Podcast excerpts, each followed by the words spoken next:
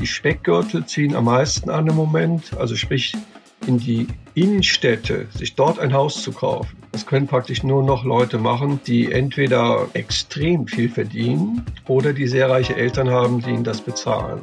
Denn die Preise auf dem Immobilienmarkt sind hoch und das nicht nur mitten in der Stadt. Aber wie geht es weiter? Über die aktuellen Entwicklungen auf dem Immobilienmarkt bei uns in NRW sprechen wir gleich. Aufwacher. News aus Bonn und der Region, NRW und dem Rest der Welt. Mit Julia Marchese, schön, dass ihr zuhört. Und wir starten wie immer zuerst mit den Meldungen aus Bonn und der Region. Die Karnevalisten in Beul sagen die diesjährigen Veranstaltungen ab. Grund ist die Corona-Pandemie. Das teilte die Stadt Bonn am Montag mit. Der Rathaussturm und der Weiberfastnachtszug am 24. Februar finden nicht statt. Die Proklamation war bereits im vergangenen Monat zu einer Online-Veranstaltung im Brückenforum umgeplant worden. Doch auch die Online-Proklamation fällt nun aus. Die Entscheidung zur Absage trafen Obermöhn Ina Harder, der Leiter der Bezirksverwaltungsstelle Ralf Birkner und Zugleiter Ralf Redmeier gemeinsam in Abstimmung mit Bezirksbürgermeisterin Lara Mohn und Oberbürgermeisterin Katja Dörner. Obermöhn Ina Harder nannte es eine schwere Entscheidung, die angesichts der Pandemielage aber alternativlos sei. Vergangene Woche war bereits der Bonner Rosenmontagszug abgesagt worden. Nach mehr als 27 Jahren ist die Leiche eines in einem Waldstück in Ruppichteroth gefundenen Mannes identifiziert. Es handelt sich um Ernst K. aus Siegburg, der seit dem 19. Februar 1990 als vermisst galt. Schüler hatten im Mai 1994 mehrere Knochen in einem Wald in Ruppichteroth-Bayert gefunden. Eine Mordkommission übernahm damals die Ermittlungen. Untersuchungen hatten darauf schließen lassen, dass es sich nicht um eine natürliche Todesursache handelte. Zunächst gingen die Ermittler davon aus, dass die gefundenen Knochen zu einer Frau im Alter zwischen 20 und 30 Jahren gehören müssten. Die Leiche konnte 1994 nicht identifiziert werden. Auch der Fall konnte zunächst nicht gelöst werden. Als sogenannter Cold Case Fall wurde der Leichenfund dann kürzlich an die Bonner Mordkommission übergeben. Diese stellten die bisherigen Erkenntnisse im vergangenen September in der Sendung Aktenzeichen XY vor und bekamen 65 Hinweise. Zehn davon führten zu weiteren Ermittlungen. Weitere Untersuchungen ergaben dann, dass es sich bei den Knochen doch um die eines Mannes handelten. Nun konnten die Ermittler die Identität bestimmen. Es handelt sich um Ernst K., der damals 25 Jahre alt war und im Februar 1990 verschwand. Er lebte alleine in Siegburg, war unverheiratet und soll sich nach bisherigen Kenntnissen der Ermittler auch im Drogenmilieu bewegt haben. Was damals geschehen ist, ist weiter unklar. Die Ermittlungen in dem Fall laufen nun weiter. Das Helfershuttle im Ahrtal rüstet sich derzeit für den Neustart im März. Die private Initiative hatte monatelang freiwillige Helfer in das flutgeschädigte Ahrtal gebracht. Derzeit finden keine Fahrten statt. Dafür wird an der ursprünglichen Heimat auf der grünen Wiese im Innovationspark Rheinland gearbeitet. In den kommenden Wochen soll sich dort ein Baustoffzelt ansiedeln. Mittlerweile steht schon das Gerüst für das Materiallager. Es soll mehrere tausend Quadratmeter groß werden, sagt Helfershuttle mit Mitgründer Marc Ulrich. Gegenüber soll ein Containerdorf entstehen. Das soll künftig bis zu 150 Handwerker beherbergen. Das Konzept ist gedacht für Ehrenamtliche, die von außerhalb kommen und mit anpacken wollen. Für sie ist es sinnvoll, weil die Freiwilligen neben ihrer kostenlosen Hilfsleistungen nicht auch noch für die Unterbringung zahlen müssen, erklärt Ulrich. Die Initiatoren erhoffen sich von dem Handwerker-Know-how und dem Großbaumarkt Synergieeffekte, die die Versorgung im Ahrtal betreffen. Am Stützpunkt in der Grafschaft soll die zentrale Versorgung für Handwerker, Helfer aus dem Materialzelt und Aktive des Helfershuttles möglich sein. Währenddessen koordiniert die Initiative weitere Freiwillige ins Ahrtal. Vorrangig werden diese für Stemmarbeiten eingesetzt. Die Helfer fahren derzeit aber selbst zu ihren Einsätzen. Freiwillige werden erst ab März wieder vom Helfershuttle ins Ahrtal gefahren. Die Helferinitiative denkt zudem über weitere Erweiterungen nach. So könnte es demnach einen Materialshuttle oder auch eine Ausleihmöglichkeit von Anhängern oder Transportern geben. Kommen wir nun zu unserem heutigen Top-Thema. Egal ob Haus oder Wohnung, den Traum vom Eigenheim, den haben viele Menschen. Das zeigen auch die Entwicklungen auf dem Immobilienmarkt. Aber vor allem in Großstädten ist das Angebot an Immobilien eher rar geworden. Und wenn man dann aber etwas findet, dann ist es häufig kaum bezahlbar. Das zeigt jüngst auch ein Beispiel in Düsseldorf. Bei einer Versteigerung eines Reihenhauses in Bilk waren rund 100 Interessenten vor Ort. Versteigert wurde das Haus mit einer Wohnfläche von rund 110 Quadratmetern am Ende für ganze 860.000 Euro. Reinhard Kowalewski, Chefreporter für Wirtschaft, hat sich die Entwicklung auf dem Immobilienmarkt bei uns in NRW mal genauer angeschaut. Herzlich willkommen im Aufwacher. Ich grüße dich. Der Fall in Düsseldorf, dass ein Haus jetzt für so viel Geld versteigert wird, ist vermutlich kein Einzelfall, oder? Naja, wir zeigen ja jetzt heute in unserer Geschichte, wie die Immobilienpreise in der Region gestiegen sind. Die liegen in Düsseldorf, wenn du ein wirklich großes Haus kaufst, sag mal 200 Quadratmeter, dann bist du bei einer Million Euro. So platt ist das. Die Speckgürtel ziehen am meisten an im Moment, also sprich in die Innenstädte, sich dort ein Haus zu kaufen. Das können praktisch nur noch Leute machen, die entweder extrem viel verdienen oder die sehr reiche Eltern haben, die ihnen das bezahlen oder Großeltern oder Tanten.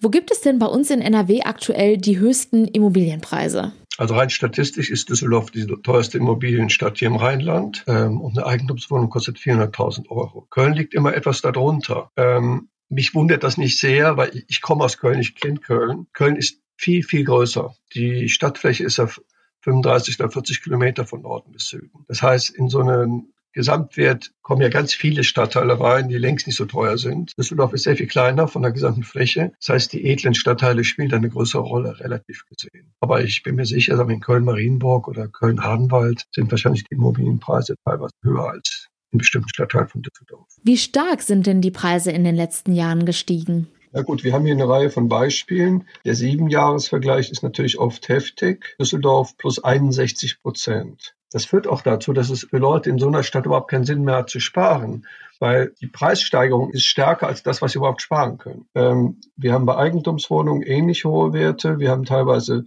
Verdoppelungen in bestimmten Städten. Ähm, und gerade die Speckgürtel rund um die Städte sind, sagen wir, ganz besonders stark gestiegen. Also wir haben eine riesen Tabelle gemacht, ich sag mal ein paar Zahlen, plus 98 Prozent bei Eigentumswohnungen in Dormagen, plus 105 Prozent bei Häusern in Dormagen auch, ähm, das ist auf 508.000. Duisburg 96 Prozent, da, da weichen viele aus aus Düsseldorf. Ähm, der ganze Speckgürtel, Erkrath, Grevenbroich, Hahn, Hilden, immer so 50, 60, 70 Prozent innerhalb von sieben Jahren. Zusammengefasst, die Preise haben sich also überall mindestens verdoppelt. Würdest du sagen, dass die Preise trotzdem noch weiter steigen oder besteht auch die Hoffnung, dass es auch wieder weniger werden kann? Ich glaube nicht, dass wir in massiven Preiseinbruch in Deutschland kriegen werden, weil wir weiterhin Zuwanderung haben und weil eine richtig massive Zinserhöhung nicht zu erkennen ist, dass sowas kommt. Ich glaube aber auch nicht, dass wir weiterhin so starke Preissteigerungen bei Immobilien haben wie bisher. Also ich vermute persönlich, es wird vielleicht eine leichte Steigerung gegeben, gerade in den Vororten. Es wird in Köln und Düsseldorf, kann es sein, dass es sogar leicht runtergeht in den nächsten Jahren so leicht. Das ist ein bisschen so eine Glückssache, ähm, wie auch die Gesamtwirtschaft läuft. Also ob wir aus der Corona-Krise wieder rauskommen, ähm, ob Arbeitslosigkeit kommt. Aber ich glaube nicht, also wir werden nicht eine Verdopplung von Immobilienpreisen nochmal haben in den nächsten Jahren. Das ist todsicher. Das klingt schon mal gut. Du hattest auch angesprochen, dass viele junge Leute sich mittlerweile keinen Wohnraum mehr leisten können. Spaltet das nicht auch ein Stück weit unsere Gesellschaft? Also mich bedrückt das persönlich. Wir haben eine richtig schlimme Spaltung der Gesellschaft. In dem Sinn, dass die Kinder, sagen wir des oberen Drittels der Bevölkerung, also Akademiker, Ärzte, Facharbeiter. Da gibt es eine relativ hohe Chance, dass die Eltern, wenn die Eltern so um die 70 sind, 65, 70, dass sie den Kindern schon einen Zuschuss geben können, um dann trotz dieser steigenden Immobilienpreise noch sich ein Haus oder eine Wohnung kaufen zu können. Beim unteren Drittel der Bevölkerung, die müssen erstmal ihre Ausbildung bezahlen dann verdienen die relativ wenig. Also wenn die 30 sind oder 35, ich sag mal, die können vielleicht froh sein, wenn sie 20.000 oder 30.000 Euro gespart haben, aber nicht 60 oder 70.000. Also das ist ein Riesenproblem. Es gibt auch eine Reihe von Vorschlägen aus der Politik, wie man da möglicherweise gegensteuern muss. In NRW kann man nur sagen, es ist eine ganz schöne Schweinerei, dass jeder, der ein Haus kaufen will, dafür 6,5 Prozent Grunderwerbssteuer zahlen soll. Die CDU und die FDP haben vor der letzten Landtagswahl angekündigt, dass sie das abschaffen. Es ist nichts geschehen. Ähm, es wäre zumindest fair, beim ersten Kauf einer Immobilie diese Steuer massiv zu senken oder abzuschaffen. Was meinst du, wo geht denn gerade der Trend hin? Ich glaube, wenn die Leute klug sind, ähm, geht der Trend dahin, dass die Leute vorsichtig sind, zu viel Geld auszugeben für Wohnen, dass sie auch nicht zu sehr weggehen von der Großstädten, weil ähm, allein wegen dem Klimaschutz, also es ist nicht sinnvoll, dass Leute jeden Morgen eine Stunde zur Arbeit fahren. Das wird zwar ein bisschen besser durch ähm, Homeoffice, aber ähm, ich glaube, der Trend geht dahin, dass die S-Bahn-Systeme massiv weiter ausgebaut werden in NRW, dass Leute sich E-Bikes kaufen, damit sie je nachdem gut zur S-Bahn kommen. Aber trotzdem glaube ich nicht, dass es klug ist, aber 50, 60 Kilometer weg von der Großstadt zu leben und zu pendeln. Der zweite Trend, den man sehen muss, ist, obwohl es so teuer ist in Großstädten mit den Immobilien, ist es weiterhin attraktiv, dort zu leben. Das heißt, Familien, die jetzt eine Mietwohnung haben, die nicht zu teuer ist, wenn ich die wäre, würde ich nicht einen riesen Bankkredit aufnehmen, sagen wir, wenn ich in Düsseldorf wohne, um jetzt irgendwo in Meerbusch oder Mettmann oder Rating unbedingt ein Haus zu kaufen. Ich würde sagen, bleib in der Mietwohnung, sparst Geld und nutzt das gesparte Geld, um Urlaub zu machen oder für die Kinder eine gute Ausbildung zu finanzieren. Also glaube, dass es eine falsche Vorstellung ist, dass jetzt jeder unbedingt eigenes Haus haben muss. Wenn man jetzt aber doch sagt, man kann nicht auf Eigentum verzichten und plant in Zukunft die Investition in ein Haus oder eine Wohnung, gibt es nach deiner Analyse noch einen Geheimtipp, wo es sich gerade noch besonders lohnt? Ich schreibe auch über Verkehrspolitik und da ist mir aufgefallen, dass die S-Bahn nach Viersen in einigen Jahren gebaut wird und nach Willig. Das heißt, das sind Orte, die im Moment noch gar nicht so teuer sind, die aber immer teurer werden, je mehr sich das rausstellt, das dauert die S-Bahn in ein paar Jahren. Ja gut, das kann man sich mal anschauen. Ne? Die Infos zu den Entwicklungen auf dem Immobilienmarkt in NRW hatte Reinhard Kowalewski für uns. Vielen Dank. Ja, gerne. Alte Joghurtgläser als Tupperdose nutzen, alte Weinflaschen als Kerzenhalter umfunktionieren oder Zeitungen als Geschenkpapier nehmen. Das sind drei Ideen fürs Recycling zu Hause. Klar, diese Ideen stehen für Recycling auf ganz kleiner Ebene. Ganz anders sieht das bei den Unternehmen in NRW aus. Da wird die Idee mit dem Kerzenhalter dann doch eher schwierig. Laut dem Rheinisch-Westfälischen Institut für Wirtschaftsforschung, dem RWI, werden Rohstoffe sehr bald sehr knapp, wenn die Industrie nicht deutlich mehr macht. Im Düsseldorfer Landtag sollen Experten jetzt erklären, was getan werden muss. Kirsten Bialdiga, Chefkorrespondentin für Landespolitik, hat die Details. Hi Kirsten. Hallo. Inwiefern ist NRW denn besonders vom Rohstoffmangel betroffen? Ja, die Sache ist, dass NRW ähm, sehr viele Industriezweige hat, die äh, auf viele, viele seltene Rohstoffe angewiesen sind. Ich sage zum Beispiel die Chemieindustrie oder die Metallindustrie. Edelstahl beispielsweise, dafür braucht man Chrom und Nickel. Und das sind alles potenziell Rohstoffe, die in ganz, ganz kurzer Zeit knapp werden auf dem Weltmarkt. Und weil der größte Teil der Einfuhren nach Deutschland dieser Rohstoffe nach NRW geht, weil dort die Industrien darauf so stark angewiesen sind, ist NRW auch besonders stark betroffen. Kann man sich ja vorstellen, wenn es diese Rohstoffe nicht mehr gibt, dann können diese ähm, Branchen nicht mehr produzieren. Du hast jetzt gerade Chrom und Nickel genannt. Wir haben hier im Aufwacher ja auch schon öfters darüber gesprochen, dass Rohstoffe knapp werden.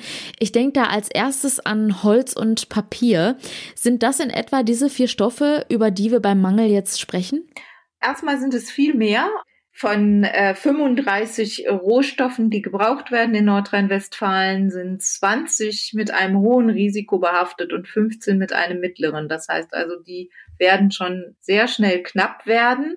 Und es geht da vor allem um diese seltenen Erden. Das sind die Rohstoffe, die man braucht, beispielsweise zur Herstellung von Handys oder auch von E-Auto-Batterien. Da gehört dann Kobalt dazu, Lithium, Mangan. Ähm, es sind aber dann auch Palladium, Platin, Titan, Zinn, Zink. All diese Rohstoffe sind knapp. Ähm, das Einzige, was NRW im Überfluss hat und auch exportiert an Rohstoffen, ist Sand und Kies. Aha, das sind wahrscheinlich zwei Stoffe, die die Bauindustrie besonders nutzt. Gut, um dem Mangel im Gesamten entgegenzuwirken, soll jetzt recycelt werden oder um es ganz fachmännisch auszudrücken, es soll eine Rohstoffstrategie entwickelt werden. Das fordert die SPD-Fraktion im Landtag von unserer schwarz-gelben Landesregierung. Was genau wird gefordert? Die Idee ist, dass man diesem Mangel dadurch begegnet, dass eben viel mehr in einen Kreislauf eingespeist wird. Dieser Kreislauf funktioniert bei manchen Rohstoffen ganz gut. Bei Aluminium beispielsweise gibt es da ja schon Sammelstellen. Ähm, es wird wieder eingeschmolzen und wird neu in den Kreislauf, in den Produktionskreislauf eingespeist. Dadurch kann man dem Mangel an Rohstoffen ein Stück weit begegnen. Das ist auch die Forderung und ähm, mich hat äh, sehr gewundert, ähm, wie gering die Recyclingquote in vielen Fällen noch ist. Ich war davon ausgegangen, dass längst das Problem bekannt ist und dass es da auch viel höhere Quoten gibt. Äh, wir kennen ja alle das duale System mit dem gelben Punkt und dem Kunststoff. Aber auch da ist es so, dass ein Großteil thermisch verwertet wird. Das heißt, wird schlicht verbrannt. Das ist nicht in dem Sinne ein werthaltiges Recycling. Deswegen fordern auch Wirtschaftsverbände wie der Verband äh, für nachhaltiges Wirtschaften, dass man äh, vor allem mechanisch recycelt, Kunststoff also zerkleinert und zerstückelt und dann neu verwertet bei diesem thermischen Recycling ist noch die weitere, das weitere Problem, dass es eben auch sehr viel CO2 ausstößt. Also Ziel ist es eben, diese Quoten so hoch wie möglich zu haben, damit der Mangel nicht so zum Tragen kommt. Was passiert denn dann jetzt mit so einer Forderung nach einer Rohstoffstrategie für die Industrie in NRW? Ja, also ähm, über kurz oder lang wird es keinen Weg daran vorbeigeben. Und ähm, es ist immer gut auch, dass den Rohstoff an der Quelle, also dort, wo er dann auch hergestellt wird, dann, wie gesagt, auch eine Partnerschaft zu einem Entsorger beispielsweise aufzubauen, damit dann zwischen einem Unternehmen und einem Entsorger ein solcher Kreislauf entstehen kann und der verarbeitete Rohstoff dann wieder in den Produktzyklus eingebaut werden kann. Das müsste aber alles von der Landesregierung auch stark unterstützt werden. Grundsätzlich ist der äh, NRW-Wirtschaftsminister Andreas Pinkwart auch dazu bereit und hat auch gesagt, wir brauchen diese Rohstoffstrategie und NRW soll da Vorreiter werden. Und ähm, ja, jetzt ähm, können wir alle gespannt sein, welche Taten dem folgen. Und äh, am Mittwoch werden Sachverständige dann nochmal im Landtag auch zu dem Antrag der SPD mündlich gehört. Da kann man dann können die Abgeordneten, können diesen Experten und den Verbandsvertretern, den Lobbyisten noch Fragen stellen. Viel Chancen hat dieser Antrag nicht, weil er eben von der Opposition kommt. Aber Minister Pinkwart hat ja zugesagt, dass er etwas machen will. Und da kann man ihn ja beim Wort nehmen. Kirsten Bialdiger, vielen Dank fürs Gespräch. Danke. Kommen wir nun zu unseren Kurznachrichten. Die Winterferien sind vorbei. In NRW hat die Schule wieder begonnen. Zum Schulstart gestern wurden alle Schülerinnen und Schüler erst einmal getestet. NRW-Schulministerin Yvonne Gebauer zeigte sich zufrieden mit dieser ersten Testrunde am Montagmorgen. Der erste Tag sei gut gelungen, wie sie sagt. Wie viele positive Tests es jedoch genau gab, ist noch nicht bekannt. Die Daten würden laut Ministerium wie üblich in der Folgewoche bekannt gegeben. Die Landesschülervertretung NRW kritisiert aber das Festhalten am Präsenzunterricht und forderte zum Schulstart eine Rückkehr zum Wechselunterricht. Nur so könne verhindert werden, dass bald wieder nur noch Distanzunterricht möglich ist. Die Landesregierung hatte vor dem Start des Präsenzunterrichts eine neue Testpflicht eingeführt. Die sieht vor, dass an den weiterführenden Schulen dreimal wöchentlich Antigen-Selbsttests anstehen. An den Grund- und Förderschulen sowie den Schulen mit Primarstufe bleibt es bei der Testung zweimal wöchentlich mit PCR-Lolli-Tests. Vor dem Landgericht in Düsseldorf startet heute der Berufungsprozess im Fall eines schweren Raserunfalls. Am Silvestertag 2019, also vor gut zwei Jahren, soll der 33-Jährige mit seinem Wagen durch Düsseldorf gerast sein und im Stadtteil Hassels die Kontrolle über den Wagen verloren haben. Der Wagen überschlug sich mehrfach. Der Beifahrer wurde verletzt. Der Angeklagte geht in Berufung, weil er eine bereits verhängte Strafe von 1800 Euro und das verhängte dreimonatige Fahrverbot nicht akzeptieren will. Zum Schluss wie immer noch der kurze Blick aufs Wetter. Und das ist heute ziemlich bewölkt, stellenweise ist auch Nebel möglich. Die Sonne kommt nur selten durch. Die Temperaturen liegen zwischen 2 und 5 Grad, das meldet der Deutsche Wetterdienst. In der Nacht ist dann vielerorts Regen möglich und die Temperaturen sinken auf bis zu minus 5 Grad. Und das war der Aufwacher vom 11. Januar. Habt einen schönen Dienstag, wir hören uns morgen wieder. Ciao! Mehr Nachrichten aus Bonn und der Region gibt's jederzeit beim Generalanzeiger. Schaut vorbei auf ga.de.